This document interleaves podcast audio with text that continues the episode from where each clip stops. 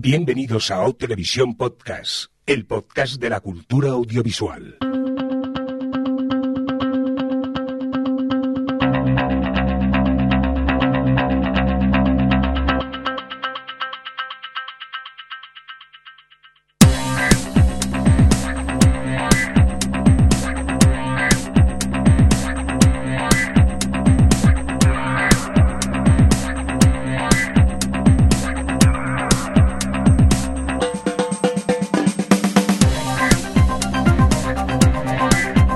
Tal? Bienvenidos y bienvenidas a Televisión Podcast, el podcast de la cultura audiovisual en esta nueva edición, la 235, dicho en términos más televisivos, la S11E13.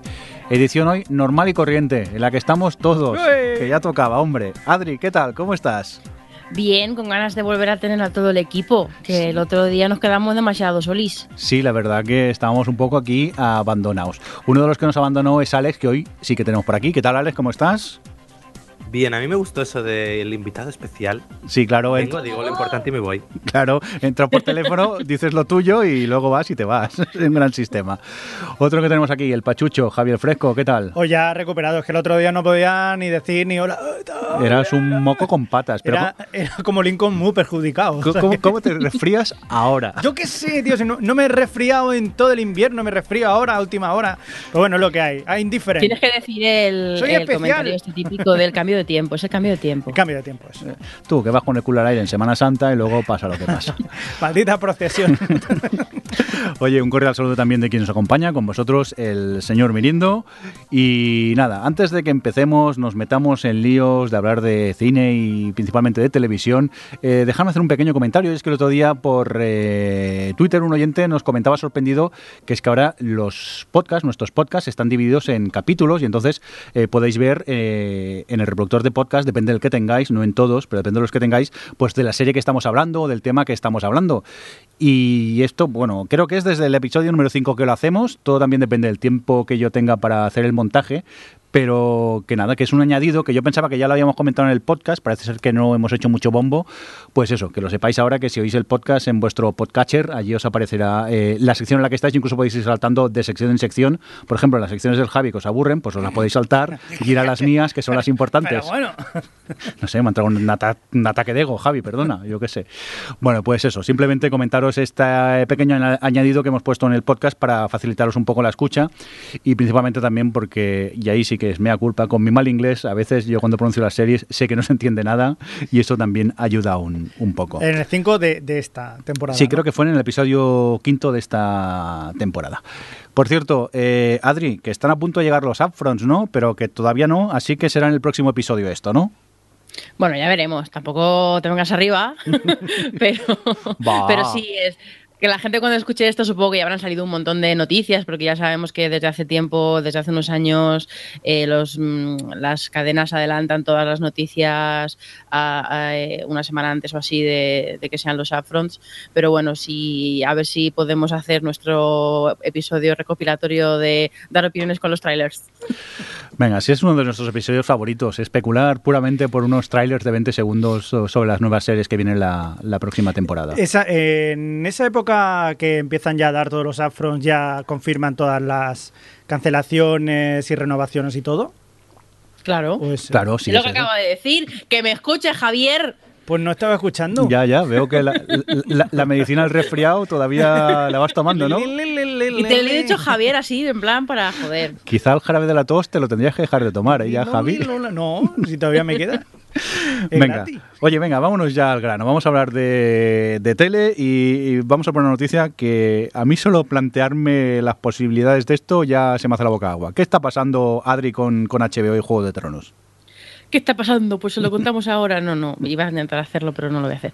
Eh, pues mira, ¿qué pasa? Que a Juego, uy, a Juego de Tronos, a HBO se le acaba Juego de Tronos.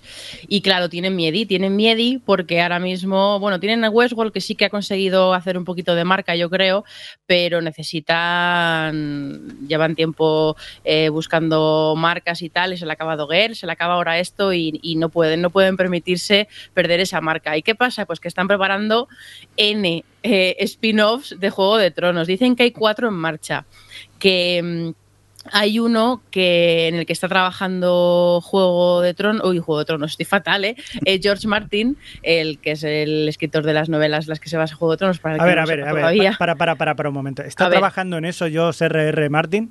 En vez de estar trabajando, en vez de estar haciendo su libro, que es lo que tiene que hacer desde hace ya años. Tú tranquilo, sí. ¿Eh? A, ver, este señor lleva años sin escribir Juego de Tronos, asumidlo.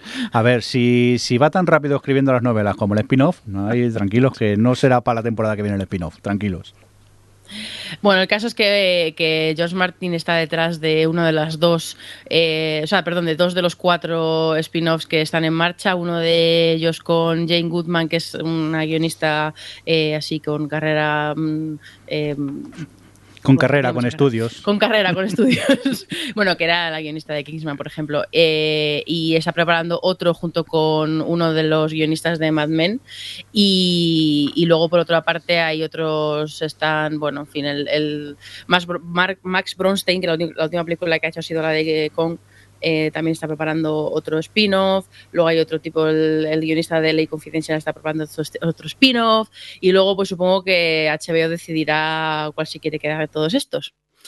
Entonces, yo creo que es un buen momento aquí para que nosotros hagamos nuestras, nuestras predicciones, nuestros deseos. A ver, Alex, ¿a ti qué spin-off te gustaría ver de Juego de Tronos si tuviésemos que tener uno? Pues la verdad es que ninguno. ¿No te parece que sí que es un eh, universo que puede ampliarse?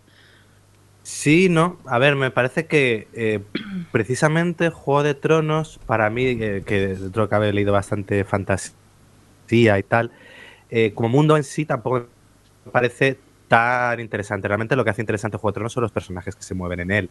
En sí el universo tampoco es, al final es muy medieval y muy cercano, excepto de los dragones y algunas cosas, tampoco es tan tan extremo que puedas decir, jo, es que hay mucho que quiera ver o que no conozca. Entonces no, me llama especialmente la atención. Sé que, obviamente, como buena putita de Juego de Tronos que soy, iré y lo veré.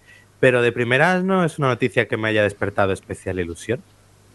Pues yo qué quieres que te diga, yo Brian Tetar y Casaca de Matraca 20 años después regentando un bed and breakfast, yo como sitcom romántica lo veo, eh, lo veo. Esas miradas de amor, yo lo veo, lo veo. Yo si me hiciesen una serie mm, de Oberyn Martel, yo la veía.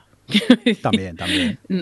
Por, por, todos los motivos obvios, pero, pero no sé, en cierto modo estoy, en, estoy un poco con Alex, que al final la gracia que tiene Juego de Tronos son los personajes y es cierto que bueno, que tienes muchos personajes en los que puedes eh, contar las cosas del pasado, pues eso, todo lo que pasó justo antes de Juego de Tronos con la rebelión de Robert, o, bueno, ver a Tyrion y Cersei y, estos de pequeñitos, o yo que sé, en fin, un poco que, puedes pensar en personajes que te gustan y que podría ser interesante explorarlos, pero eso no quiere decir que, vaya a ser interesante per se. Al final es una cosa los personajes. ¿Tú, Javi? Pues no sé deciros. Eh, ¿Sabéis lo que pasa? Que también hay libros y también se habla sobre eh, todo lo que es el pasado, de lo que pasó en Targaryen antes de los primeros hombres y tal. Y no sé si me apetece tanto el pasado como lo que va a pasar en el futuro. Sí que es verdad que lo que estabais diciendo, que es, a fin de cuentas es todo personajes y es lo que te vayan a contar y cómo te lo cuenten. Pero bueno, la verdad que podría ser casi de cualquier personaje que pudiera haber una, un spin-off. No, no nos extrañaría. A mí no me extrañaría. Oye, pues a mí, eh, La vida en el muro, no lo veo mal como una serie. Lo, lo, que uh, qué pereza. A mí sí, a mí me molaría. Todos esos rancios, gastos intensos, Allí por favor. Pero luchando contra los salvajes y esas cosas, y las expediciones a buscar, lo podéis hacer en plan procedimental incluso. Pero sería más bien para el invierno. O sea, que te hagan una serie de mantita de, para Hombre, ponerla claro, para estar calentico y eso. ¿Y tú, Adri, por cierto, qué? Yo ya he dicho, no sé, que, que, que pienso en Oberyn Martel y ya. Eh, la verdad, lo pienso y digo, bueno, con lo, con lo mal que funcionó toda la trama de los Dorne, de Dorne en, la, su, creo que fue la cuarta temporada que tuvo un poco más de protagonismo y tal, lo pienso y digo, uh, qué pereza. Pero es que Oberyn es uno de los personajes más carismáticos que se me podría pensar que, que verle un poquito más de él o explorar por ahí sería interesante y no por no seguir un poco con todo lo que llevamos viendo durante tantas temporadas. La serie esta que hicieron precuela de Spartacus cuando estaba el actor, el protagonista enfermo de cáncer y tuvieron que esperar un año. Y es mm. verdad que una precuela que cuente la historia previa de algunos de los personajes, si está bien llevada, puede ser muy interesante, pero aunque sepas el desenlace, si tú eres capaz de llevarlo y a lo mejor eh, centrarse en la guerra la primera guerra contra los Targaryen puede ser interesante. Si eres capaz de sacarle ahí la chicha que hay. No sé, a ver. Hombre, ahí, había, ahí hay bastante chicha, ¿eh? pero al final es una chicha súper parecida a la que ya hemos visto en Juego de Tronos. Bueno, pero lo que buscan es una serie parecida. No, claro, claro.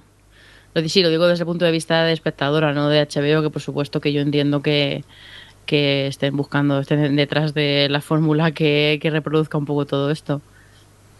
Yo no sé si visteis eh, chistes de estos que se han hecho muchas veces, pero de aquello de que cogen al, al, al este Jon Snow y hacen cómo conocía a vuestro padre, cosas así. No, no, esto tampoco. Hombre, ven, John, que te voy a contar cómo conocí a, a vuestro padre o vuestra madre en Vuestra caso. madre, vuestro padre, yo qué sé. Oye, que para guionistas se ve que no nos vamos a ganar la vida. ¿eh? No creo que HBO nos llame para preparar alguno de los próximos spin-off de, de Juego de Tronos. Por cierto, que quizá deberíamos haber empezado con esta noticia y es que eh, finalmente no ha habido huelga de guionistas, ¿no, Adri? Pues sí, es verdad que la- el capítulo anterior hablábamos de, de toda la huelga de guionistas y de lo que podía suponer y tal, y finalmente el- a las 12 de la, de, de la medianoche del día en el que podía empezar la huelga de guionistas ya llegaron a un acuerdo y, y, bueno, en fin. eh, Está claro que no se podían permitir eh, los productores que esto la huelga se celebrase y, y parece que han llegado a un acuerdo con todas las cosas que pedían, así que bueno, bien para todos. Pues sí, nos alegramos de que finalmente no haya habido esa huelga de guionistas. Lo que sí hemos tenido es huelga de dobladores, ¿no? Pues yo no. Yo, yo no me alegro. ¿Por qué no? Porque habría ido muy bien un pequeño parón de series ahora. Alex, no, con el número de series pendientes que hay, no nos da tiempo a ponernos al día igualmente, por mucha huelga que haya. Yo seis mesecitos de parón. Pero Vamos. dejarles que trabajen a los pobres, tienen derecho a comer. Ah, bueno, que, que peleen sus derechos durante seis meses y así me pongo un poquito al día y luego que vuelvan. Lo que tendrían que haber son, eh, pues eso, huelga de guionistas de talent show. A ver si paran un poco. ¿Por qué? Si son fantásticos los que hay en España, ¿cuántos hay ya? No sé. Hay siete u ocho por cadena ya, casi. Oye, venga, lo que hablamos, que no ha habido huelga de guionistas, pero hemos tenido huelga de dobladores aquí en España. Sí, eh, es justo casualmente hoy se ha acabado, o bueno, hoy según el Twitter oficial de, de, la, de una de las compañías, la compañía que estaba, la de Madrid, de dobladores que estaban en huelga y tal, han anunciado que parece que ya se han, se han puesto de acuerdo y tal y han firmado un acuerdo, pero desde mediados de marzo eh, había está una huelga de dobladores en España, bueno, en Madrid en, en concreto, y es algo que ha generado bastantes polémicas porque, bueno, básicamente ellos eh, convocaban la huelga, o sea, hici- hicieron huelga porque querían firmar un nuevo convenio, porque el que tienen firmado eh, se firmó en los años 90 y claro, ahora mismo han cambiado muchísimo las cosas y, y- y pedían, pues obviamente, mejores condiciones económicas y también, bueno, temas de vacaciones y pagas extra, pero, pero que les ha afectado mucho todos estos cambios actualmente de, de los, lo rápido que llegan las series a Estados Unidos, de Estados Unidos y hay que doblarlas muy rápido. Hay una, la chica que pone la voz a, a Penny en The Big Bang Theory, eh, me contaba que leía en una entrevista que llegaban los actores a las 8 de la mañana a trabajar sin saber eh, de qué va el capítulo, qué es lo que iban a hacer, eh, con muchísimo, o sea, como muy poco margen de tiempo para, para poder doblar y con algunas veces condiciones de imagen que les envían eh, completamente ridículas como para poder hacer su trabajo bien, en fin, que, que estaban las cosas como pues muy revueltas. Y, y claro, después de, han estado casi dos meses, o bueno, sí, dos meses de huelga y esto ha afectado a las series. Claro, el- la que más ha hecho revuelo últimamente ha sido Sense8 porque, pues bueno, pues estrenó después de todo el, todo el bombo que le ha dado Netflix, llegó a, mm, llegó a España al- el viernes pasado y, y estaba con el doblaje latino solo. Y claro, la gente, pues bueno, ya sabéis cómo se pone en plan, ¿dónde está el doblaje en español? Tal, no sé qué. Y ha habido varias series que se han visto afectadas, The Good Fight, por ejemplo, de Van Theory, ya lo he dicho, de Leftovers, por ejemplo, también. Eh, y luego también ha habido muchas polémicas por otro lado, porque mm, algunos estudios que han decidido llevarse las series a, productoras, a, compañías de doblaje de fuera de Madrid, porque en Valencia y en Bilbao y tal no están de huelga. Y, claro, esto obviamente ha tenido muchas críticas por parte de la, gente que estaba de huelga, porque no estaban respetando eh, pues eso, su derecho a, protestar y también, por suerte, también se han quejado los oyentes, pues, perdón, los espectadores, porque de repente se han topado los, la gente que seguía series como Supergirl o Arrow, tal, que han visto que, tenían voces distintas y, han empezado a preguntar y, bueno, ha habido como mucha guerra, o sea, mucha, mucha mala crítica a, todas estas mm, productoras que han hecho esto de llevarse las cosas fuera, en fin. Pero eso todo un poco... ya pasó en la anterior huelga que yo recuerde, que hace muchos años. Mira, eh, fíjate, me acuerdo que pasó porque estaban todavía daban los vigilantes de la playa por la tele creo que era Antena 3, si mal no equivoco, y, de Cobe Porrazo, los protagonistas tenían unas voces completamente distintas. Y es lo que hicieron las empresas de doblaje, se fueron a, otras empresas para poder doblar los, las series y tener capítulos.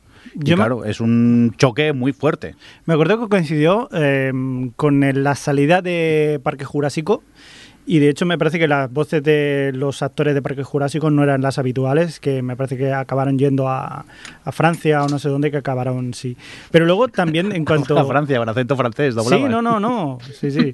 Y, y, acabaron, y no hace mucho también, me parece que hace pocos años también hubo otra huelga que solamente afectó a, pues al sindicato que hay en Madrid de dobladores, o sea que también es diferente, me parece, no lo sé, ahí ya entro en es en camisa de once varas que igual ya no entro. Pero me parece que sí, que fueron diferentes las condiciones y por eso hubo otra huelga. Lo importante que ya se han puesto de acuerdo, parece ser que ya van a firmar y se ha finalizado el tema de la huelga. Y por cierto, Adri, ya que sacase el tema de Sensei 8, podríamos aprovechar y, comentar por dónde vais, que me ha hecho gracia porque esto hay, por cierto, hay uno, ahora veo aquí un comentario en el guion, podríamos comentar por qué episodio vamos. Perdona, pero es que a mí no me duró ni dos días la serie. ¿Cómo podéis dosificar Sensei 8, ¿verdad que he dicho Sensei 8 antes? Sí, lo has dicho y me estaba por el Sensei Bueno, de, los que trajeron de, de 100, ahora os traemos Sensei 8. Bueno, pues hablando de Sense8, eh, ¿por dónde vais? ¿Cuántos has visto?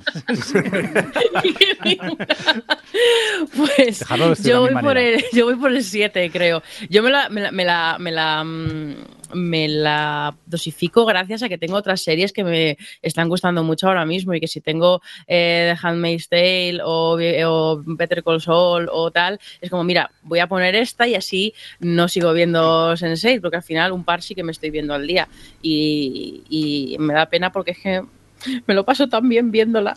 Pero ¿cómo puedes? Yo es que tal y como se acaban los episodios necesitaba ver otro al momento. Y no me los vi de una sentada porque había quedado al día siguiente y era a las 4 de la mañana y digo, me voy a ir a dormir. Pero si no, yo creo que los acabo viendo de un tirón. Lo que me llega a enganchar con esta segunda temporada no, no está escrito.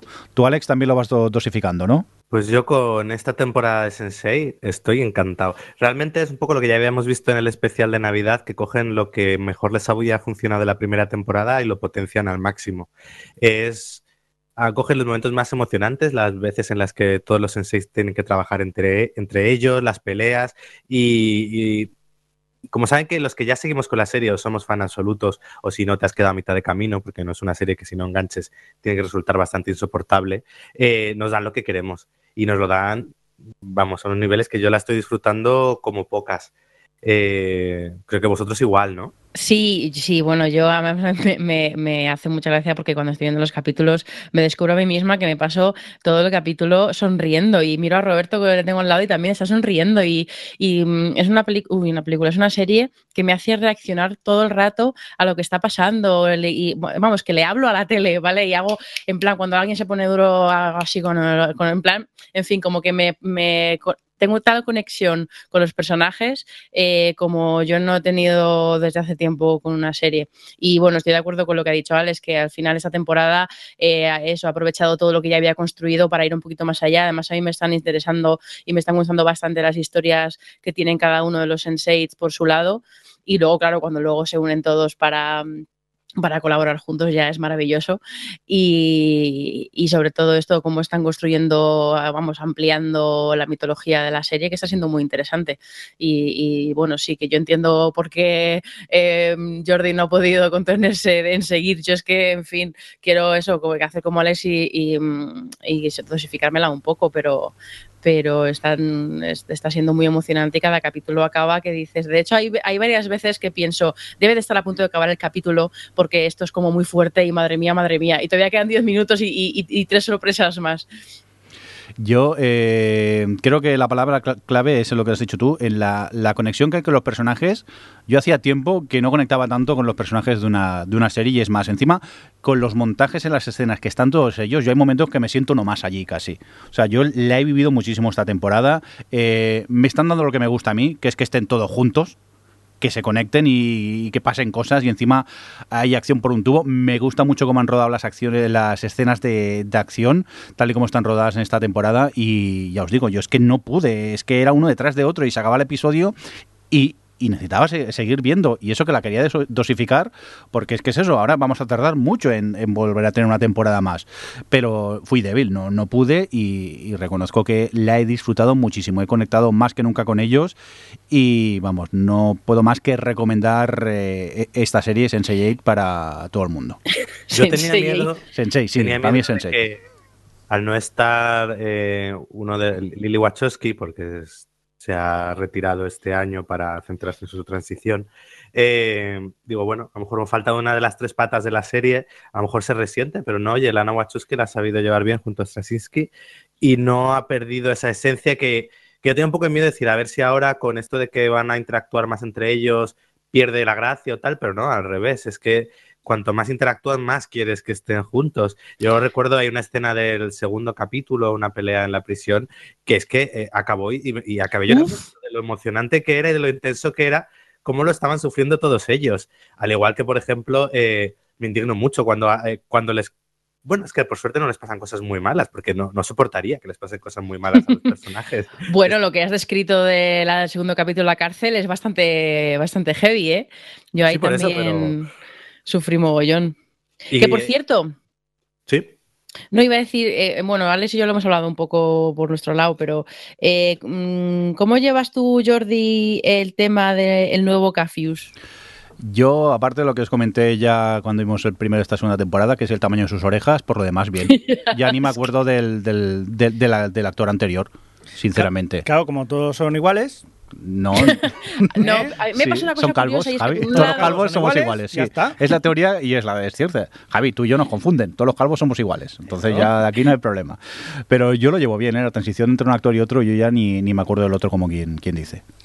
Y es que por un lado no, le, no me acuerdo de él en el sentido de que he conseguido al final que me encaje bastante bien el nuevo, pero sí que es cierto que no me transmite tanto como, como el otro actor, porque el otro actor yo me acuerdo que en la primera temporada todas las cosas que le pasaban malas yo sufría un montón, porque eh, como tenía ese punto así eh, inocente y, como muy buenín, me conecté también, bueno, conecté con él como había conectado con el resto y con este nuevo actor me, no me transmite tanto en ese sentido, no me, no me, sí, no, no me transmite tanto, aunque realmente su, su historia mm, no me está disgustando para nada, pero, pero me cuesta, me cuesta. ¿Y a ti, Alex? A mí quizás es que por ahora al menos es la historia individual que menos me está llamando la atención. Yo lo que estoy viendo es que si el año pasado se centraron en dos o tres, este año, por ejemplo, Sun es una de las que está siendo más protagonista dentro de lo protagonista que se puede ser en esta serie hmm. y lo estoy disfrutando muchísimo. Eh, me gusta también que hayan empezado a meter nuevos personajes eh, ajenos a ese clúster de ellos ocho. Eh, me indigno mucho cada vez que aparece cierta señora. Ya ves, es como aléjate. De ellos, es como aléjate de ella. Pero, es que es eso, es lo que ya hemos dicho. Conecto tanto con los personajes que es que cualquier cosa me, me, hace reaccionar. ya digo, hace muchísimo tiempo, yo creo que desde esas grandes series que a mí me han marcado, bueno, Juego de Tronos o en su momento en el Camar Galáctica, que no vivía tanto cada capítulo. Por eso también intento racionarlo, porque es que sé que hasta dentro de dos años no vamos a tener otra temporada más. Así que no creo que se me acabe. Bueno, pues eh, afortunados vosotros que habéis podido dosificarla, porque yo ya, a ver, que siempre la puedo volver a ver, ¿eh? que es una serie, ¿ves? Es una serie que no me importaría volver a ver eh, dentro de pocos días, porque, mm, vamos, es que me gusta tanto que no me puedo cansar eh, de, de recomendarla. Oye, vamos a continuar con más noticias, si os parece. Madre mía, 20 minutos de Sense8. Este es un podcast, un podcast de bien. Sí. Eh, Alex, ¿qué nos traes por aquí tú ahora? Pues mira, una noticia que en sí es, es un poco chorra, porque es que es relacionada con la serie de las crónicas de Shannara, que era una serie de fantasía de MTV bastante cutre, mala, que yo me vi entera, que estaba entretenidilla, luego iba un poco a peor, y que bueno, que ha tardado bastante, bueno, tardaron en renovarla, está tardando un poco en rodarse su segunda temporada, y es que hace, y el otro día justo anunciaron que la serie que era de MTV pasa a formar parte de otra cadena que es Spec TV, que además se va, va a tener un rebranding para pasar a llamarse, creo que es de Paramount Channel o algo así. Y esto nos lleva un poco a una cosa que está empezando a pasar en algunas cadenas de televisión y que aquí luego podremos, enlazaremos en el, en el blog un artículo que ha escrito Multisanti en Carrusel de Series, bastante interesante sobre el tema, que es que parece que a lo mejor la burbuja esta de series de ficción originales está empezando a explotar, porque que ahora actualmente haya 400 y pico series anuales es algo inmanejable, ya no tanto a nivel de espectador, sino a nivel de producción de las cadenas. De repente ha habido cadenas que se han dado cuenta que esto de apostar por su propia serie original no le está dando los beneficios o eh, los réditos que esperan de ello. Una de ellas, por ejemplo, eh, parece ser que es MTV, que ha cancelado todas sus comedias, ha a, a, terminar series que tenía en marcha, como por ejemplo Teen Wolf, que acaba ya esta temporada, y realmente creo que lo único que ahora mismo tiene renovado es Scream por una, mini, una tercera temporada de, creo que son ocho capítulos o de menos episodios. Es decir, MTV, por ejemplo, se ha echado atrás en el, toda esta producción de series. Otra cadena que lo ha hecho es AE, creo que se llama, que es la que estaba produciendo Bates Motel, que con motivo del final de serie de Bates Motel también ha dicho que se retiraban del tema de producir producir ficción original y así unas cuantas. En el caso, por ejemplo, de MTV es curioso porque forma parte de un conglomerado de canales y lo que se ve que quiere hacer ese conglomerado es limitar las series originales a uno de sus canales y decir, vale, vamos a apostar por esto, pero en un canal, no todos los canales con series originales, porque al final, eh, claro, tienes tantas que no, que por mucho que sean series de nicho y tengan un público muy concreto, eh, un mínimo de gente tienes que verlas. Entonces parece que finalmente es eso, que está empezando a, a explotar esta burbuja de que todo el mundo, cualquiera, tiene que tener su propia serie original.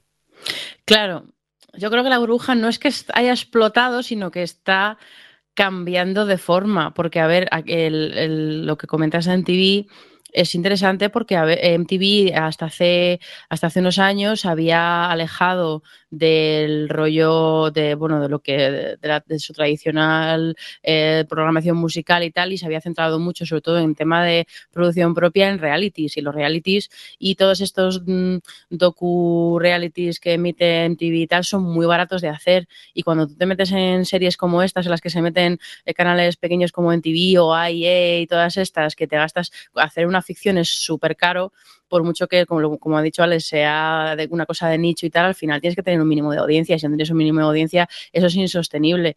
Y es que, claro, si tú lees, eh, el otro día leía eh, que Amazon ya ha dicho que como quiere competir y tal, eh, va a invertir 4.000 millones de dólares en hacer producción propia y Netflix dijo que iba a emitir 6.000 millones de dólares. ¿Cómo compite una cadena pequeña contra eso cuando realmente eh, estas empresas como Netflix, Amazon, tal, están dedicadas básicamente a la distribución de contenidos y toda su estrategia es esta. Y Amazon, no, no tanto porque tiene muchas otras cosas, es una multinacional muy grande, pero se puede permitir apostar por esto porque ya cuenta con una plataforma y bueno, es como un caso muy particular, pero las pequeñas real, realmente no te puedes eh, permitir esto, aunque formen parte de conglomerados grandes, eh, tienen que ser rentables por sí mismas y, y, no se puede competir con las grandes. Y es que, claro, eso es lo, lo que dice Alex, que que, es que es, es ridículo tener eh, tantas, o sea, producir tanta ficción cuando realmente no la estás amortizando por mucho. Porque hasta ahora. Eh, estas películas pequeñas, perdón, esta serie, estos canales pequeños, pues eh, se animan a producir porque, bueno, es una forma de invertir en tu imagen de marca y, compran muchas series, las, eh, las eh, Netflix compraba muchas series para su plataforma y luego también, pues eso, la venta de los derechos internacionales hacían que sea rentable y, bueno, pues yo entendía que dijeran, bueno, pues vamos a animarlos un poquito con esto, pero claro, ahora ya que cada vez Netflix y Amazon y todos un poco están haciendo sus propias series y compran invierten menos en ese tipo de catálogo y más en sus originales, pues ya te tienes que replantear si te merece la pena hacer ese tipo de series cuando eres un canal tan pequeñito. Eh, con toda la competencia que, que hay ahora mismo es normal que se quiera tirar por el, rollo de, los originales. No sé, aquí por ejemplo Movistar decía que iba a invertir eh, 1.600 millones, creo, o a lo mejor me estoy columpiando, o, mil millones. Eh, en el tema este y no sé, o sea, yo a Telefónica entiendo que le compensa mucho porque su rollo eh, no es tanto las series, sino cablecito por, los, por el que nos llegan las series y entonces le compensa que eso tenga movimiento y tiene sentido la inversión, pero claro, luego ves las cifras que tienen otros y dices cómo, cómo se van a plantear cierto tipo de compañías eh, a, competir contra ese tipo de, de gigantes, ¿no? No sé. Es que claro, aquí el problema es que es, es normal que ya las series no, no salgan rentables, principalmente porque es que hay hay, hay, más series que público casi, como quien dice últimamente, porque se estrena tanta mm. serie que cada vez es, más difícil eh, conseguir el suficiente número de gente para que algo te pueda llegar a ser rentable. Y entonces yo entiendo que quizás si la burbuja empieza a deshincharse porque es que es eso, que nosotros de que nos quejamos continuamente, de que no tenemos tiempo para ver tanta serie y series que se nos quedan en el tintero, que dices, la quiero ver, pero es que no tengo tiempo, no tengo tiempo.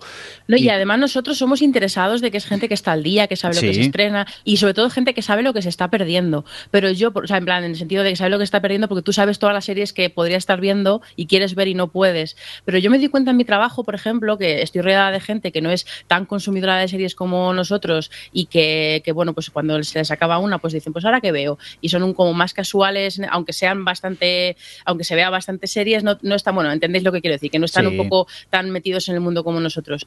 Y, cada vez es más frecuente, eh, cada vez con, con más frecuencia la cosa esta de, del agobio que siente la gente que no está tan, tan, tan al día de, de todas las cosas que se estrenan y no sabe qué series son tal, que se pone en Netflix y de repente dicen, madre mía, que de cosas nuevas, no sé qué es todo esto, y se aturullan y, y, ya es una cosa de, no, no es que no, no Mm, tienen tanto que ver que no saben qué ver, sino que hay tanta cosa que no saben muy bien tal que, como que les expulsa.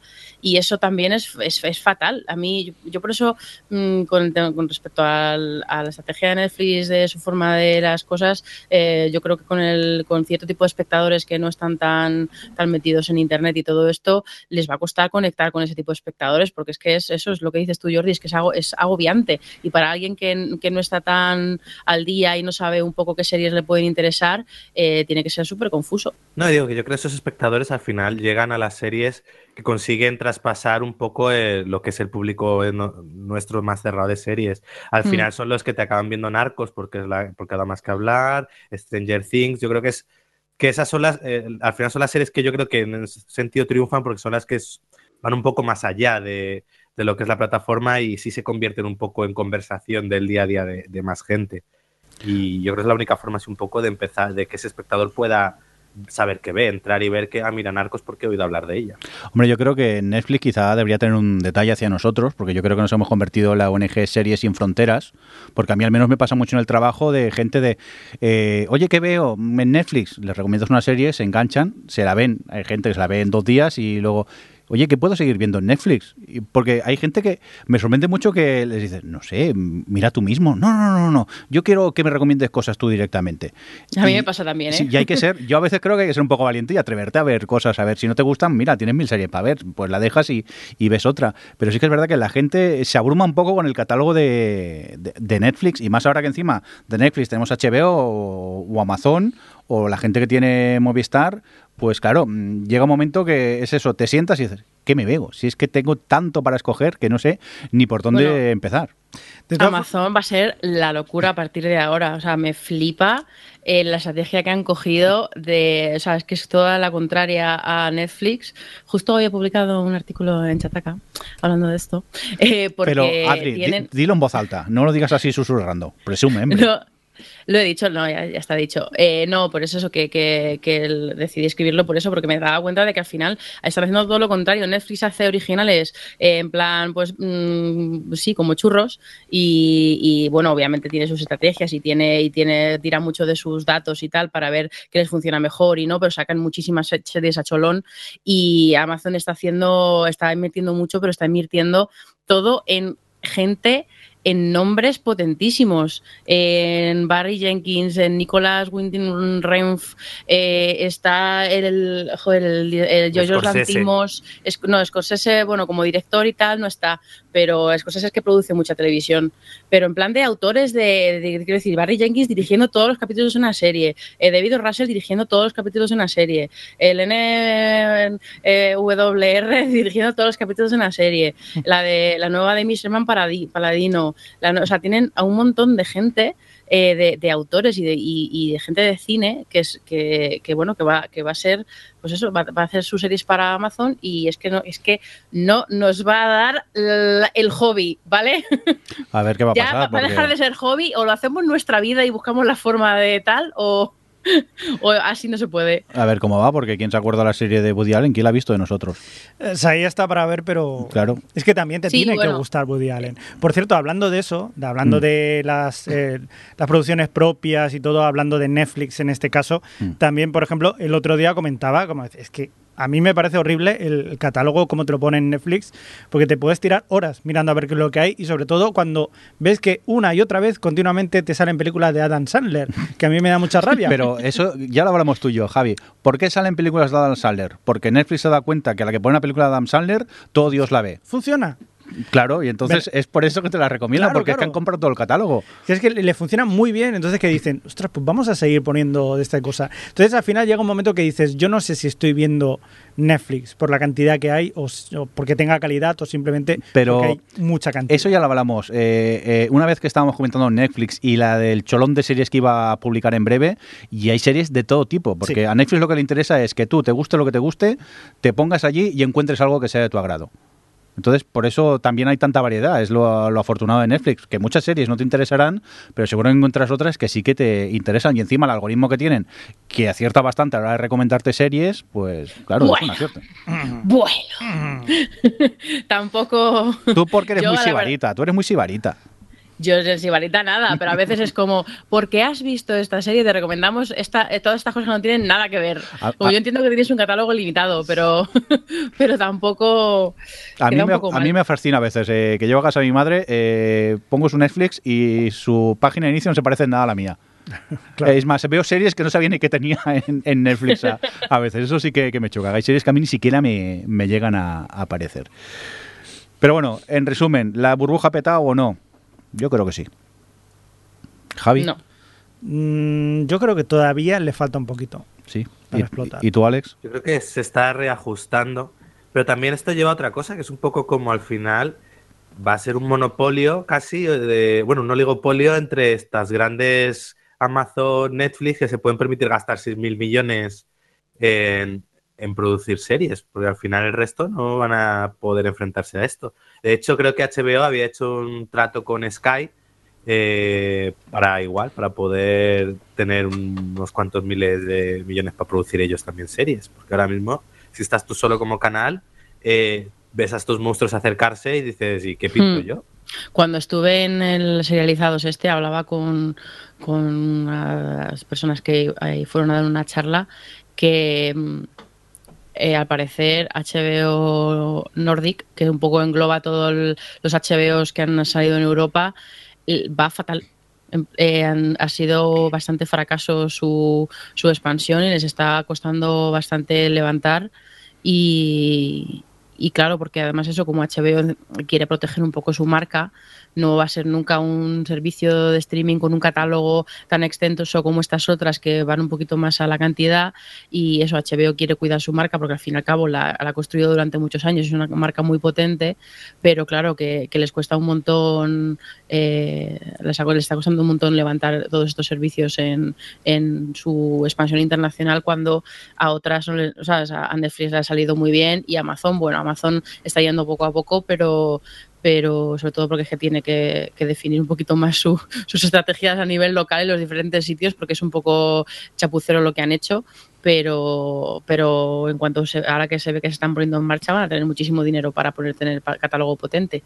Y claro, es lo que dice Al, es que cómo te enfrentas, sobre todo en el mercado internacional, porque en el mercado nacional pues están todavía las cosas bastante ajustaditas y, y, es cierto que ha habido mucha migración de personas, o sea, de espectadores de la televisión convencional al streaming y tal, pero bueno, al final todos tienen un poquito de tarta. Pero cuando, cuando te fijas en toda esa expansión internacional, eh, es un poco, es un poco locura. Bueno, vamos a continuar. Creo que no vamos a dejar mucho Netflix del lado porque ha habido como un poco de polémica en el Festival de Cannes, ¿no? ¿Qué ha pasado? Precisamente de lo que estábamos hablando ahora, de la producción que tiene Netflix o de sus propias producciones, entre otras cosas, pues hace películas, no solamente hace series y monólogos y tal. Pero aparte de pelis de Adam Sandler, ¿hace más o no? Hace películas y no solamente hace películas a troco mocho, sino que hace películas de calidad como las que ha presentado en el Festival de Cannes, que han levantado ampollas. ¿Por qué? ¿Por qué? Porque según una, según una ley eh, que hay en Francia, no se pueden presentar películas o no se pueden subir películas a Internet a no ser que hayan pasado 36 meses después de la exhibición en cines. Vale. Vale, entonces, ¿qué pasa? Eh, Netflix eh, va a presentar dos películas, en este caso Okia o Okja de Bon Joon-ho y de Meyerowitz eh, Stories con, de, con Dustin Hoffman, y la va a presentar, por ejemplo, Okja, me parece que sale el 28 de junio. O sea, una semana después de, de pasar por Cannes, ¡pum! Ahí la tenemos. Claro, han dicho. en las salas de cine francesas han dicho que Las salas de cine francesas se le ha puesto la cosa como que no, que no, que no quieren este tipo de cosas y bueno, pues se han, se han plantado. Entonces, de cara a este año ya no, pero de cara al año que viene les obligarán a que Netflix tenga que presentarlo en los cines si quiere eh, optar a, una, a un premio en el Festival de Cannes. O sea, si quiere participar en el Festival de Cannes, debe haber sido estrenada antes en cine. Efectivamente. Mm. Claro, es que aquí entran estos debates de 2017. 2017. Claro, entonces los decanes como, ay Dios mío, que llegan todas estas nuevas plataformas, que no sé qué. Pero se supone que eres un festival de cine y que tienes que premiar el cine. Y la película de John Moon es cine, ¿no? Mm, sí, pero es que no se estrenan salas ya, pero es que a mí no me parece bien que los adolescentes y los jóvenes vean las series en el móvil, porque eso no es cine. Entonces ya estamos en toda esta mierda. Bueno, no solo eso, sino que hay un montón de medidas proteccionistas que se llevan que, bueno, que eso es otra larga discusión, ¿no? Esas medidas proteccionistas que protegen a la cultura, representa que por cada tanto que se haga de un país tienen que apoyar para promocionar el, el talento que haya en cada país, porque si no se va a perder la cultura, efectivamente, y estas cosas. Mm, eh, ¿Qué? Pues que quizá lo, lo, que funcionaba toda la vida vamos evolucionando y quizá habría empezar a plantearse cambiar las cosas. ¿Nos parece? ¿O tenemos que seguir como siempre porque así ha sido la tradición? Yo creo que no, coño. Uy, que he dicho nunca. Claro, pero uy, de antes siempre uy, uy, me, he puesto enfadado, me enfadado. Claro, eh, lo que dice Alex, que al final es la gente ve las, le ve las orejas al lobo y dice, madre mía, que este modelo de negocio que yo ya estoy aquí asentado y que a mí me ha ido bien y con el que estoy ganando dinero, ahora la, los, la tecnología o la forma o el estilo de vida o lo que sea ha cambiado, las formas de consumir de la gente han cambiado y a mí, no, a mí me tocan los cojones que yo tenga que cambiar con, con cómo evoluciona a la vida. Y es este tipo de, de pues eso, de, de paredes que se ponen la gente que, que, está en determinados negocios, que es como, pero si, si al final lo que mejor te va a ir es que vayas a favor y que busques la forma de encontrar tu hueco y de, adaptar tu, tu, negocio y tus beneficios y tu modelo de, sí, tu modelo de negocio lo adaptes a, a cómo va evolucionando la vida. Ponerte en contra ya nos han demostrado que no es lo que, lo, lo que hay que hacer. Entonces, no sé. Todavía lo que pasa, me siguen sorprendiendo estas cosas. Lo que, bueno, de todas formas, también en este caso no sé hasta qué punto se puede considerar eh, industria o negocio, pero más bien supongo que igual pueden haber problemas eh, más de cara a este tipo de protección cultural, por así decirlo. No sé. ¿A qué te refieres? No lo sé. ¿Pero a qué te refieres? no lo sé. Que el gobierno francés obliga a que cierto que se invierta cierto dinero, Netflix invierta dinero en producciones francesas? No lo sé. Claro, a ver, es que no lo sabe, pero es que, claro, en Estados Unidos tienen un, un, concepto muy distinto del mercado y del negocio que el que se tiene aquí con respecto a la cultura. Aquí, como la cultura, como no, supongo que también es una cosa, aparte de cultural, es una cosa de, del, del, número de población que hay, todo esto, eh, se, se, protege mucho más la cultura y hay unos, unos sistemas de subvenciones que están basadas en el Estado y que están y se dan directo, no están basadas en Estados Unidos, es más una cosa de, de impuestos y de, facilitar que se rodeen cierto tipo de sitios para favorecerlos, un poco el, que se mueva dinero en esos sitios, pero no es tanto como es aquí, que es una protección muchísimo más directa. Y claro, de repente que a una empresa que tiene que, aquel modelo de negocio lleguen aquí y le digan, pues es que tienes que invertir el 30% de tu, de tu beneficio anual en producción local. Es como, no, pero es que no, yo no estoy aquí para proteger tu, tu este, esto es una competencia, es una competencia eso es un mercado libre y aquí tengo que hacer o voy a hacer lo que sea mejor para mi negocio. Pero claro, aquí ya entramos en estos temas de temas muy complejos de hasta qué punto, o sea, eh, hay que dejar que muera la cultura del local solo por una cosa de competencia. Entonces, en fin, es súper complicado todo este tema, ¿eh? Pero, pero dejando, yo creo que se puede dejar eso al margen y, y, centrarse simplemente en esta cosa que tienen los de los de Cannes y los de, o sea, un poco en la cosa esta del cine, ¿no? Porque justo antes de que saliese la norma de las 36 meses antes de la salida de internet, que yo pensaba que era por lo que yo había leído y no por esto de, con respecto a las salas, salió, salieron muchos artículos criticando que en Programas en películas de sí, de Netflix, porque son había que debatir si eso era cine o no era cine y ese tipo de cosas a mí. Hombre, en, ese, en ese sentido, en cuanto no, o sea, yo creo que en ese debate si es, es, cine todo lo que se pueda hacer en el formato que sea. Que tú lo pongas en una plataforma o en otra, no, no creo que haya diferencia en cuanto a la calidad del producto. No debería. Pero hay muchos que no creen eso, ¿eh? Bueno. Que parece ser que sí, si no sí, lo ves no, en una no, pantalla grande, es... no, no, no. Es como lo de los podcasts y la radio. Uy, uy, lo que he dicho. Lo ha sacado, lo ha sacado. si todo el mundo sabe que los podcasts son mejor. No nos vamos a engañar. Oye, venga, vamos a continuar con más cositas aquí en el OTV y creo que es momento para lo siguiente.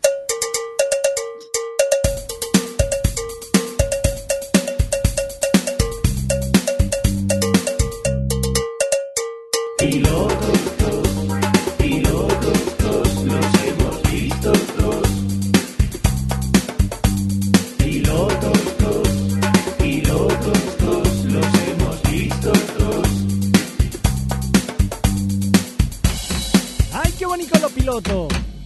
rico, muy rico. Bueno, pues momento para hablar de algún que otro piloto que hemos tenido oportunidad de ver estos días. Vamos a empezar con el estreno de Starz, la serie American Gods, que creo que hemos visto los cuatro. Pues nada, Alex, cuéntanos un poquito de qué va esta American Gods. Pues eh, American Gods, que en España se puede ver por Amazon, Amazon Prime. Correcto. De, eh, ¿De qué va? A ver, depende de. Buena ¿te suerte. puedo decir la sinopsis de la serie? sí, dinos la... te puedo decir lo que se ve en el primer capítulo. Dinos la sinopsis oficial. Entonces, la, la, sinopsis de la serie, en principio, te cuenta una batalla entre los antiguos dioses y los nuevos dioses que ahora habitan entre, las, entre los humanos y en medio está el protagonista. Ajá, Pero eso es la sinopsis. Porque tú ves el primer capítulo y eso no lo sacas en claro. No. A ver, es una serie que está producida, eh, está basada en la novela American Gods de Neil, Neil Gaiman. Que tú te la habías leído, ¿no? Eh, aguanté a la mitad, me pareció insufrible. y está producida por Brian Fuller y el piloto dirigido por David Slade, que estos dos hicieron ya tándem en Aníbal. Visualmente, bueno, a mí me recordó mucho al Aníbal de la tercera temporada, ese Aníbal ya completamente desatado a nivel visual, en lo que la narrativa casi se diluía en imágenes preciosistas y muy barrocas, pues este piloto es un poco eso, yo creo que se, se entretiene durante una hora en empatarte visualmente, en, alucinarte en imágenes muy poderosas, pero al final yo creo que falla un poco a la hora de realmente plantearte eh, qué es lo que estás viendo. Busca engancharte a través de la extrañeza que te genera eh, ese sinfín de escenas a las que no le puedes pillar sentido del todo y, y se olvida un poco de que al menos cuando acabe la hora que llevas viendo, tú digas, ah, vale, la serie al menos va un poco de esto. Yo sabía de que iba porque había leído eso, parte de la novela, pero la vi con Carlos, que no había, no sabía nada, y se quedó como, pues es como, ajá. Eh, Ok. Totalmente. Tiene a- algunas escenas muy. De hecho, tiene una escena que a mí me dejó de- muy descolocado, pero es bastante peculiar. Pero vamos, que, que si os la recomendamos de aquí, bueno, ahora habla el resto, pero vamos, yo creo que es un. Tú mírala y luego decides. porque- Yo es que me, me impactó mucho visualmente, pero es verdad que se acabó el piloto y dije, "Ujú, ¿y ahora qué? ¿Qué ha pasado aquí? ¿Habéis- Ah, eso sí, habéis la vi visto- con la boca un poco abierta. Oh, ¿Habéis visto el segundo? todavía no he podido verlo yo. ¿Tú, No, yo tampoco. A ti te ha llamado la atención, ¿no? ¿Me ha llamado la atención? Estoy flipando todavía. Sí te lo digo. ¿Pero sabes ya de qué va la serie? No. ¿Aparecen los dioses nuevos estos y viejos? Aparecen o- los dioses, lo que pasa es que tú como dioses no los ves. No es como en Marvel que se ven enseguida con Sí, mayas sí. volando y haciendo cosas. Estos no hacen no. nada. Eso te viene un tío y dice, yo es que soy tal, pues vale, porque tú lo digas. Pero poco más. Es decir, tú estás viendo cosas, no sabes muy bien de qué va la cosa. Te están llevando hacia un sitio, de Mm. momento hay que dejarse llevar. Y eso sí, el viaje está siendo alucinógeno. Claro, no, o sea, a ver, supongo que es una serie, alucinante. tienes que dejarte llevar y aparte visualmente también te, atra- te atrapa lo que ves y por eso a mí me llamó la atención ver un segundo episodio, porque sí que es verdad que cuando vi el primero dije, "Mm, muy bien, vale, pero no me he enterado de nada directamente. Pero a ver, hasta cierto punto, ¿eh? Porque eh, a mí me pasó como a vosotros, ¿eh? Me quedé completamente descolocada. eh, como Alex me recordó a Aníbal, y es cierto que visualmente llama la atención y tal, pero no me parece para nada buen piloto, y me lo habéis confirmado que no estoy sola, porque una cosa es ser críptico y que llames la atención con algún aspecto de la serie y tal, eh, y otra cosa es que te, te dejes tan descolocado que que bueno que no tengas ganas de ver el siguiente. Y yo bueno por lo que decís no es vuestro caso a lo mejor pero yo cuando vi el primer capítulo porque eso como tenía algunas imágenes potentes visualmente y yo sé y es de Brian Fuller y me, me han gustado todas las series que ha hecho Brian Fuller hasta ahora eh, voy a seguir por eso y también me apetece ver a mm,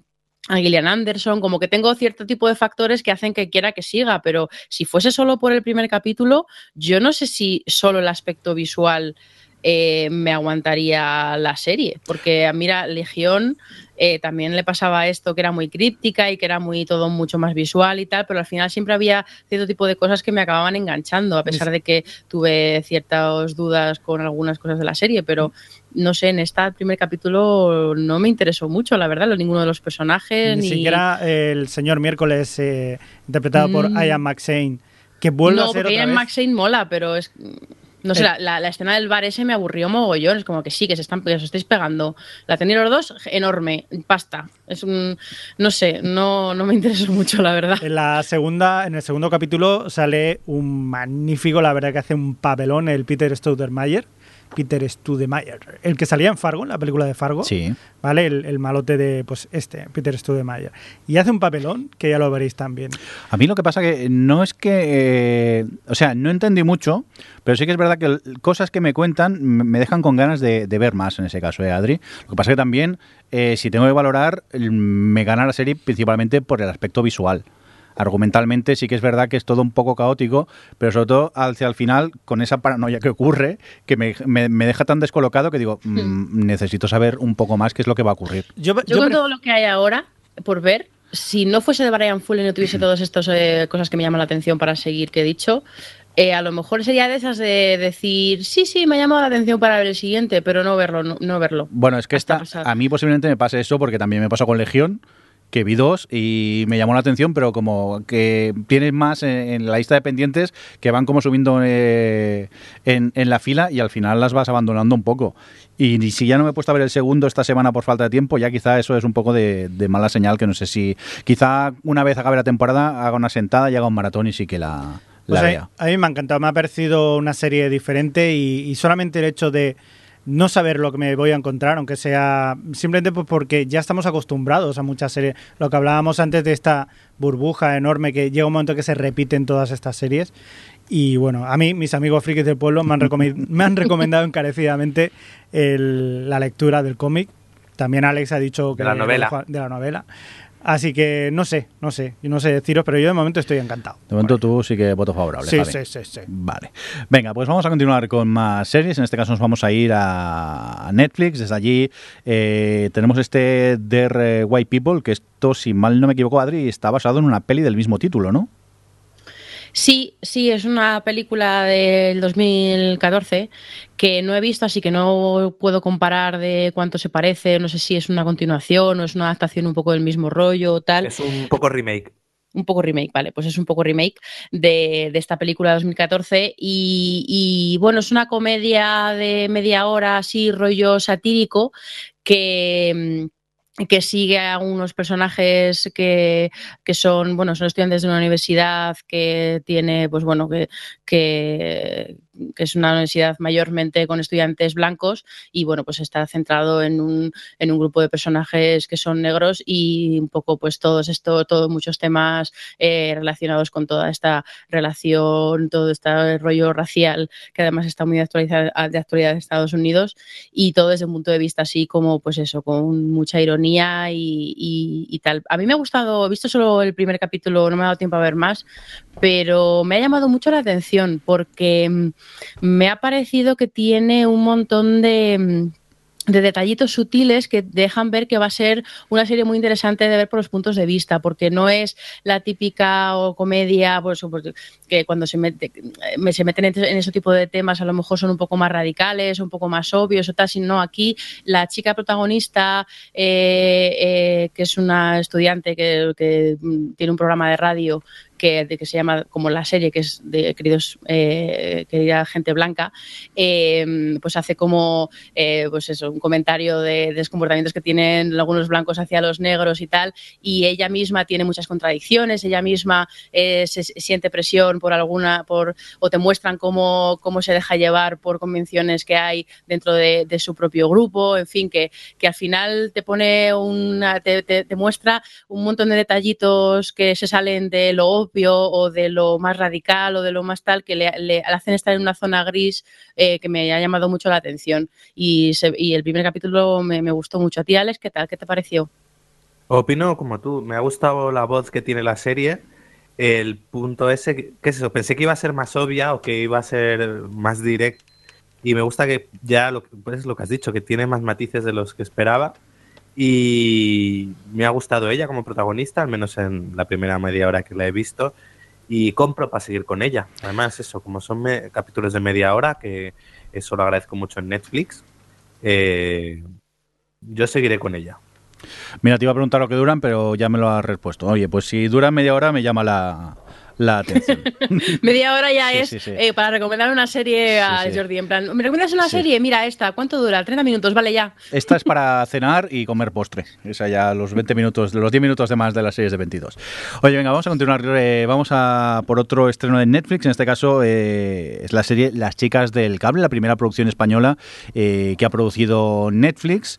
Yo he de decir que aunque la serie no está mal, la producción me gusta lo que hay, mmm, la recreación que han hecho la encuentro muy apañada. El único problema que es que lo que me cuentan no me interesa para nada. No es un no es mi tipo de serie, principalmente argumentalmente lo que cuentan a mí me interesa más bien poco. Y entonces no voy a seguir con ella. No por eso quiero decir que la serie sea mala, porque si te gusta este tipo pues de series el único hijo. yo, yo creo que hay gente que sí que le, le puede Sí, llegar sí, sí, a- a gustar. Yo ya te digo que no, y aparte luego tiene cosas que no me acaban de conectar. Por ejemplo, eh, la música que suena es música actual moderna. Y dirás, bueno, ya, pero esto se ha, se ha hecho en otras ocasiones. Sí, totalmente de acuerdo, pero en este caso a mí no me funciona en la serie. No sé por qué, no conecté con, con esa idea y entonces también me echaba un poco para, para fuera de, de ella. Y sinceramente, ya te digo, yo no voy a seguir con esta las chicas de, del cable. Pero bueno, eh, tampoco creo que sea una mala la serie. ¿eh? unanimidad que hay al respecto del tema de la música de la serie. Sí, mucha No, gente. no- Ah, no. Pero mogollón, todo el mundo, además en diferentes círculos, ¿eh? lo he leído en Twitter, en mi, en mi curro lo han comentado un montón, que a todo el mundo le chocaba muchísimo esto. Yo al final no he hecho hueco porque es que tenía un montón de cosas que me apetecía ver. Es decir, yo no soy para nada el espectador de las chicas del cable, no me han gustado Claro. eh, las series de bambú nunca y por lo que tengo entendido es un poco ese rollo, pero la veré, la veré porque me gusta ver lo que se hace en España y acabaré viéndola. Pero, pero yo sé ya de como de base que no, so- no es una serie para mí. Es lo que me pasa a mí. Yo me he picado mucho la curiosidad a ver cómo era esta primera producción de Netflix en España. Y ya os digo, no está mal, lo que pasa que es, eso, es una serie que no es mi tipo de serie, entonces pues no, no voy a seguir con, con ella. Javi, vamos a por ti, que has visto de AMC este de Son, Yes. esto el hijo, De ¿de qué va el hijo Son. este? De Son. De Son, dejar de meteros conmigo, que no hemos hablado. Eh, de Son va de un señor. Sí. Un señor que es Pierce Brosnan. el Que es un hijo. ¿Eh? No. No, no es un hijo, es un señor. Ya Es un mayor. señor mayor, ya Pete Borman, Pero sí, hace de Hombre, señor- hijo de alguien será, ¿no? Sí, sí, sí. Y empieza la cosa mal porque representa que va haciendo saltos para intentar comprender cómo es ese señor mayor que está un poco, digamos, un poco cascarrabias. ¿Cómo que va a hacer? Que va haciendo saltos, me he perdido. Va haciendo saltos en el tiempo. Ah, vale. No, no va haciendo un mamma mía, no, va, va haciendo saltos en el tiempo. Pero viaja en el tiempo entonces. Viajes en el tiempo para, para recordar, o sea, para saber cómo era, o sea, lo que le había pasado de pequeño, Sí. para comprender cómo se cómo Vale, funciona en 1915 que está ambientado. en- es que has dicho va haciendo saltos y me imagino a un señor saltando. Pie Bronan haciendo saltos por el campo. Mira que Atlético está el Pierce. ¡Compro! Bueno, y aparte, cuéntanos. Aparte de esto, pues, eh, pues eso, está en, en el sur de Texas, está en, un- en una hacienda de estas que parece que se va a pique. Mm. Su hijo intenta llevar la hacienda, pero el padre no le hace ni caso e intenta hacer los negocios por su parte y tal. Entre medios, pues está la Revolución Mexicana. Y está, pues, por ejemplo, un señor, un estadounidense mexicano, en este caso interpretado por Carlos Bardem, que es de una familia también eh, mexicana, pero aposentada ya estadounidense, y hay conflictos y tal. Vamos, que tiene más pinta de telenovela que, que de serie, por así decirlo. Sí. Pero bueno, mm, es curiosa, por lo menos, eh, por lo menos en, en lo que es la ambientación que tiene. Bueno, es, es curiosa, pero sí que huele bastante a telenovela. O sea, tiene pinta que no te ha gustado mucho. No mucho. Muy bien. Pues nada, vamos a por... ¿Qué más has visto? ¿Esto es de National Geographic, una serie? Sí, por lo menos le he visto en National Geographic eh, Genius. Genius. ¿Y esto de Genius. qué va? Ay, Cuen- tengo mucha curiosidad. Cuenta la historia o cuenta la vida de Albert Einstein. Anda, Este yo creo que lo conocemos todos, ¿no? un señor muy listo. Vale, un pues señor sí. que tenía estudios. Efectivamente. Y, y la verdad que eh, engancha mucho. ¿Sí? Se puede decir que estoy muy enganchado. Sí, sí, sí, sí. ¿Cuántos has visto? He visto ¿Dos? dos, dos Vale, episodios y quiero ver ahora que está el tercero. Quiero verlo y estoy muy enganchado porque mm, al principio te va haciendo el salto, te, te cuenta cuán- Bien, cómo va haciendo saltos. en el tiempo A ver, Prince Brosnan salta. y estoy saltando también. Albert Einstein salta también. Salta, salta, salta, pequeña langosta, va haciendo saltos en el tiempo y va contando también, pues, desde el momento en el que decide dejar Alemania para irse a Estados Unidos y va contando lo que es el principio de, pues, eh, pues eso, de cuando empieza a estudiar en la universidad, cuando quiere empezar en la universidad, cuando le decían que era mal estudiante de, de matemáticas y tal, y, y sobre todo esa parte más de, de rompecorazones que tenía el señor Albert Einstein. Que, ¿Cómo, que era un bueno, fucker? era un fucker. Era un Joder. fucker el tío. Y sí, sí, ves esa historia personal mezclada con, con esa brillantez que tenía, con ese genio que tenía de. que, que era, era un genio, Genio, de. ¿eh? ¡Genio! gu. Genio, ¿eh? ¿Eh? sí, sí. eh, eh. Ay, Dios. cosas. O sea, que la recomiendas esta. ¿O Yo, te está gustando? De momento me está a gustando. mí me llama mucho la atención, ya te lo digo, ¿eh? Hay que Ya- decir que el personaje, o sea, el actor que hace de, de este, de Albert Einstein de mayor, es Geoffrey Rush, o sea que por lo menos, o sea, sabe que El que hace de joven es el de Love Sick, ¿no? Ah, yo es que no he visto Lovesick. Ah, vale. Es que vi, vi un tráiler y me pareció reconocerle, pero como está así maquillado y eso, pues no. Y luego no lo he mirado. Mm. Pero yo tengo, tengo curiosidad, la tengo ahí pendiente. Robert está como con muchas ganas de que la veamos y al final nunca nos ponemos. Queríamos terminar algunas antes, pero, pero sí, yo te- le tengo, tengo ganas a ver esta, porque además he leído cosas buenas. Mira, Adri, ahora que has dejado de jugar ya al Zelda, a lo mejor puedes ver series. Toma, puya. Ya, ese es el tema. pero bueno, cuando acabes en Seiti y eso. Vale. Yo creo que te gustará, Adri. Venga, vamos a continuar con más cosas. Dejamos los pilotos y nos vamos a por lo siguiente. Cosas que hemos visto y queremos destacar. Cosas que hemos visto y queremos destacar. Cosas que hemos visto y queremos destacar. Cosas que hemos visto y queremos destacar. ¡Hey! Vamos a, a destiempo, como siempre voy cantando yo el indicativo este. Venga, vamos a por cosas que hemos visto y queremos destacar. De momento, las que hemos visto así en común. Por ejemplo, creo que tanto Adri como Alex han visto ya el final de Legión. Sí, ya nos queda como muy atrás parece, pero entre unas cosas y otras todavía no habíamos hablado de, del final después de, bueno de que hablásemos en su momento de ella y, y, sobre todo que los finales te ponen un poco más en perspectiva todo lo que has estado viendo hasta ahora. Eh, Tú, Alex, ¿qué tal? ¿Que al, al final qué valoración sacas del conjunto? Pues que se ha quedado a medias. Que todo lo que prometía el piloto al final, a ver, visualmente era muy chula, pero se ha quedado un poco en eso. Creo que ha tenido buenos capítulos, que en algunos momentos estaba interesante, pero de repente a mitad de temporada se estancó. Y lo que te estaba contando lo volvió a reiterar una y otra vez y no fue a ningún lado.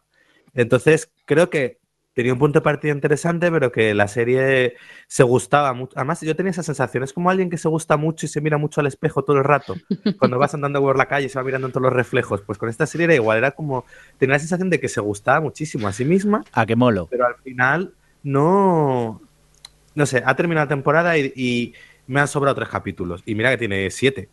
Hmm. Eh, creo que es eso, se ha quedado a medias eh, y no ha explotado dramáticamente eh, personajes que eran muy interesantes y situaciones que podía haber sacado mucho más jugo. Se ha quedado todo ahí un poco a medio gas.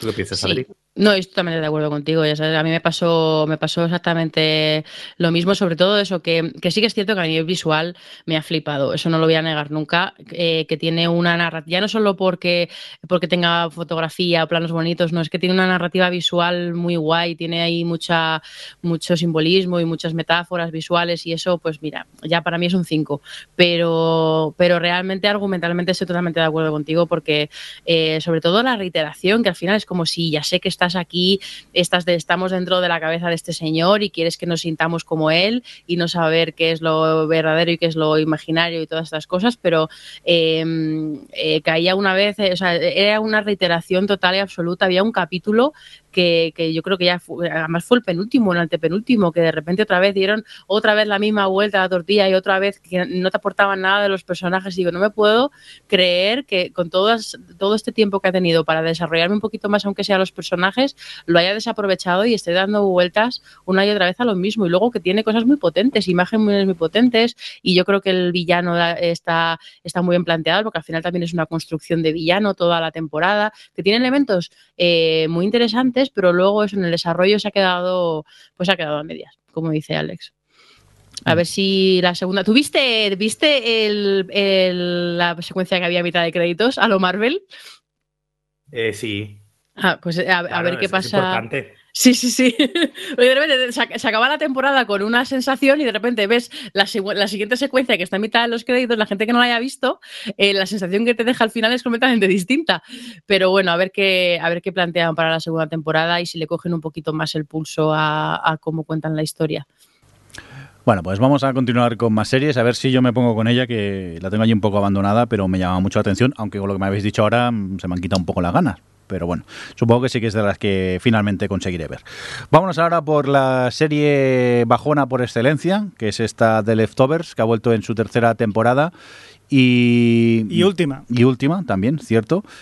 Y no sé vosotros si, si os está gustando, porque yo he de confesar que me está costando conectar con los personajes en esta tercera temporada. No empatizo tanto con ellos como con, con sus temporadas anteriores. Javi, ¿tú qué tal? Pues me pasa una cosa parecida a la tuya. Eh, también me ha pasado que eh, hacía tiempo que la había visto y no me acordaba prácticamente de nada. Me ha costado un poquito, pero una vez, una vez he entrado en ella, he dicho, ah, sí, pero no me acaba de convencer tanto, no sé. Me pasa a mí eso, no conecto tanto con... Vamos, no me deprimo, no salgo deprimido después de ver los capítulos. No... Jolín. No, lo- no sé qué me pasa, no tendré corazón o algo, pero esta temporada no, no Ay, estoy ay, conectando ay, con ellos. Ay, ay, ay, Demon. Sí, creo Damon, que, que, que Adri sí que conecta por el comentario que acaba de hacer. No, a ver, no, yo entiendo lo que decís. Creo que en cierto modo puedo- estoy de, de acuerdo em, con respecto a que el arranque de temporada está siendo un poco, está siendo como menos certero que la temporada anterior, que es que fue a tope, vamos, fue maravillosa de principio a fin, y está como que se nota que igual que en la primera, están está cogiendo un poquito de gas y los capítulos, bueno, hay algunos que me han gustado muchísimo, pero como que, sobre todo, a ver, lo, lo, que quiero decir es que me sorprende que, se, que esté teniendo este arranque cuando esa temporada es tan cortita, porque solo son ocho capítulos. Son ocho capítulos la mitad. Y acaban la serie, o sea, no sé. Claro, entonces, no sé luego cómo, supongo que habrá que esperar a ver cómo, qué es lo que te quieren contar en la temporada para, para verlo con perspectiva, pero como de momento estoy un poco confundida en ese sentido, em, hay cierto avance o cierta forma que tienen de llevar las tramas y los personajes que me sorprende. Ahora, dicho eso, a nivel emocional mm, me deja completamente por los suelos igualmente porque yo sí que tengo mucho con, o sea, he conectado mucho con los personajes y sobre todo hay algunas secuencias que me llegan al alma profundamente, sobre todo cuando hay, pues resuelven cierto tipo de cosas que están pendientes emocionalmente de los personajes o, ves que todavía están tan rotísimos, eh, en realidad es como, o sea, a nivel emocional yo no he perdido esa conexión de la serie, pero sí que es cierto que a nivel documental me tiene un poco confusa. No sé, Alex, qué le pasará, si le pasa igual creo que lo que me sucede con la serie es que en cierto modo la segunda temporada bien podría haber sido la última. Y la primera y la segunda hacían un díptico que al final era un viaje emocional de los personajes, que si bien al final de la segunda no era curación, pero cerraba un poco todo lo de ellos. Entonces, yo siento que esta tercera vuelve a abrirlo y lo abre con algunas cosas que ya hemos visto en The Leftovers. Entonces, no me llega tanto como me llegaba en la segunda. Hay algunos momentos que son como, joder, qué locos estáis, pero ya lo, ya lo pensaba en la segunda. Y luego, por ejemplo, la, gente ha lavado mucho el tercer capítulo, que es un poco, típico capítulo es un poco más a su bola. Y era como, sí, está bien, pero ya está visto. Otra cosa es que luego los últimos 10 minutos a mí me, me, llegaron mucho y funcionaron muy bien, pero el capítulo en sí eh, está muy bien rodado, muy tal, pero era un poco me falta un poco el punto sorpresa, bueno, no era sorpresa, pero ese punto de también de cosas que no había visto, que me ofrecía la hmm. segunda temporada de Leftovers, que esta no me lo está ofreciendo. Tiene momentos puntuales muy buenos, pero a su vez es eso, es volverme a abrir unos viajes emocionales que ya había cerrado, algunos de los conflictos que vuelven otra vez, que es como, ay, esto ya está superado. Qué pereza. Y entonces, yo por eso decía me que está gustando, pero pero no sé, me está faltando un poco y, es verdad lo que has dicho, que no había caído yo, que esta temporada es más corta y ya vamos por el cuarto. Sí, sí, llevamos por la mitad. por eso yo decía que, que, al final es un poco, tengo ganas de ver eh, hacia dónde va todo esto porque... Porque bueno, quiero pensar que, que al final todo esto del libro y de tal y todas estas cosas. Espera, espera, ¿qué has dicho al final? Sí, mejora, ¿no? Ay, ay, ay, ay, ay. No, no que al final mejore. No, no, sino no, que... no, no, es que el final, ¿de quién estamos hablando que en la serie? Estamos diciendo. Bueno, ya, yo es que no entro en estos odios personales. no, no soy un hater. A ver, a mí me encanta. Eres un hater. No soy un Eres hater. un hater, ¿eh? Joder, Eres un hater. Yo no, entiendo cómo yo. Me gusta, por ejemplo, Brian Fuller, imagínate. Si de repente ahora me hace una serie mala, pues me hace una serie mala. Quiero decir, las, la. que no digo yo que no. A mí me está encantando. Sí, a mí me está encantando The Leftovers. Pero hasta ahora estaba disfrutando mucho. Pero ahora empiezo a tener miedo que me haga un final Damon Lindelof. Pues ojalá vean un final como el de Perdidos. Ojalá, porque a mí me encantó. Es que este tipo de cosas de, aparte de echarle la culpa a, a o sea, no lo sé, a Damon de que no te es que no, eres un hater, eres un hater, asúmelo. Pero bueno, pero, pero Javi, admítelo, no pasa nada. Eh, pero, a ver, déjame decir si hay la posibilidad de que te acabe llevando a un sitio que no tenga salida. Bueno, ¿y qué problema hay? ¿Y qué más da? Da igual. Sabes que la vida, sabes que la vida no tiene resolución, ¿verdad? Es que yo The Leftovers son mentira. Yo The Leftovers es una serie que casi lo de menos ha sido saber el final o hacia dónde van. La de misterios que aparecieron en la primera temporada que ni se ha seguido por ese lado ni nada y los han dejado completamente abandonados, abandonados y me ha dado bastante igual. En ese caso, Leftovers no es una serie que el final me importe mucho. Lo que me ha gustado, sí que reconozco que ha sido el viaje. Eso, eso lo hemos hablado muchas veces. No nos importa ni que ni quiénes son los desaparecidos, ni los apariciones los que se han dejado, ni nada. Pero pues a mí me preocupa este bajón, este bajón que de momento está habiendo. Esperemos que al final mejore la cosa. Pero vamos, que por el final es lo, que menos me importa a mí en este caso en, en The Leftovers. Claro, yo lo que decía del final no es, no es por el final en sí, de cómo acabe. Cómo acabe, pues yo estoy abierta que Dion Lemon Lindelof o quien y Tom Perrota, como se llame, el autor del libro que escribe con él, eh, a- me cuenten el final que ellos me quieran contar. Pero es lo que quiero saber es, eh, pues eso, tengo ganas de poder poner en perspectiva todos estos capítulos que estamos viendo para entender qué es lo que quieren contar con todo esto que han vuelto a abrir, como dice Alex. Entonces, por eso, a mí como acabe me importa menos, porque bueno, pues al final un autor, o sea, una persona cuenta la historia que quiere contar y a ti te puede gustar o no te puede gustar, pero, pero no, me importa menos cómo acabe que él eh, entender qué es lo que me quieren contar con, con todo esto, con toda esta nueva temporada. Pues igual, igual me espero a que lo veáis vosotros el final y luego ya me ¿A qué? diréis. Da igual. No sé, ya me diréis. Te a vamos a engañar, te vamos a decir que es el Lo mejor sé, final de la historia. Lo sé. Sí, Javi, sí, Pero- pero lo sí, decirlo- todo va a ser un sueño al final. Aquí, ya está, decirlo aquí todo va a ser un sueño. Pero lo decís aquí. Sí, pero no lo publicaremos.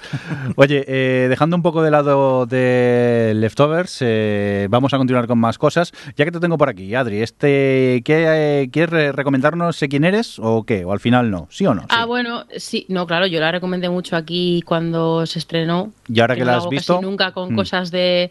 eh, ahora que la he visto, no lo puedo hacer más que recomendarla igualmente. Eh, porque además me- los últimos tres capítulos yo los he visto también ahí a ritmo de la emisión y he estado súper enganchada y me parece que lo han resuelto súper bien y que han sido muy valientes en, cómo han mantenido la serie y cómo han sido fieles al tono de los, de sus personajes y tal. Y, en fin, que, que yo si no la habéis visto, yo es una serie que recomiendo, que son 16 capítulos de una hora.